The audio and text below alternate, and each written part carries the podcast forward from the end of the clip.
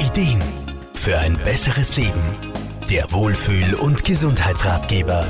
Am Anfang einer Beziehung ist es für die meisten Paare ganz selbstverständlich, alles am liebsten gemeinsam zu unternehmen. Das ist ganz natürlich, denn so lernt man sich auch noch besser kennen.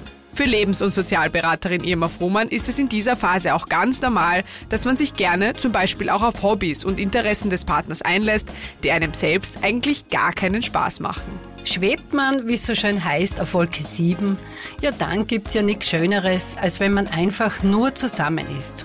Und das passt ja auch. Kehrt allerdings der Alltag ein, da kann es schon vorkommen, dass sich da bei dem einen oder anderen doch so eine gewisse Unzufriedenheit breit macht. Passt sich ein Partner zu oft an die Vorlieben des anderen an, bleiben seine eigenen Bedürfnisse zwangsläufig auf der Strecke.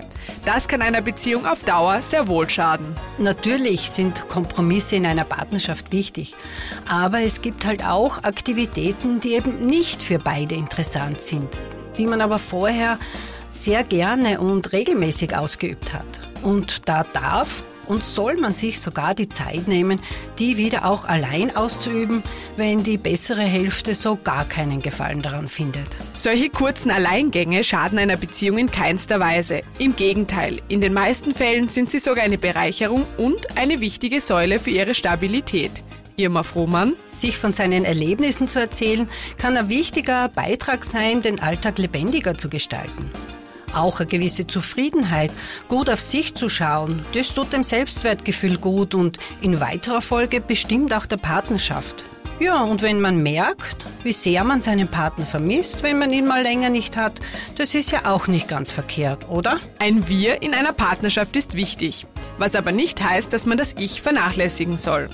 Da persönliche Auszeiten sehr individuell sein können, gilt es, gemeinsam nach Möglichkeiten zu suchen, die für beide Partner lebbar sind und so eine gute Balance zwischen gemeinsam und allein zu finden. Gelingt das nicht zu zweit, können zum Beispiel Lebens- und Sozialberater und Beraterinnen eine gute Unterstützung sein.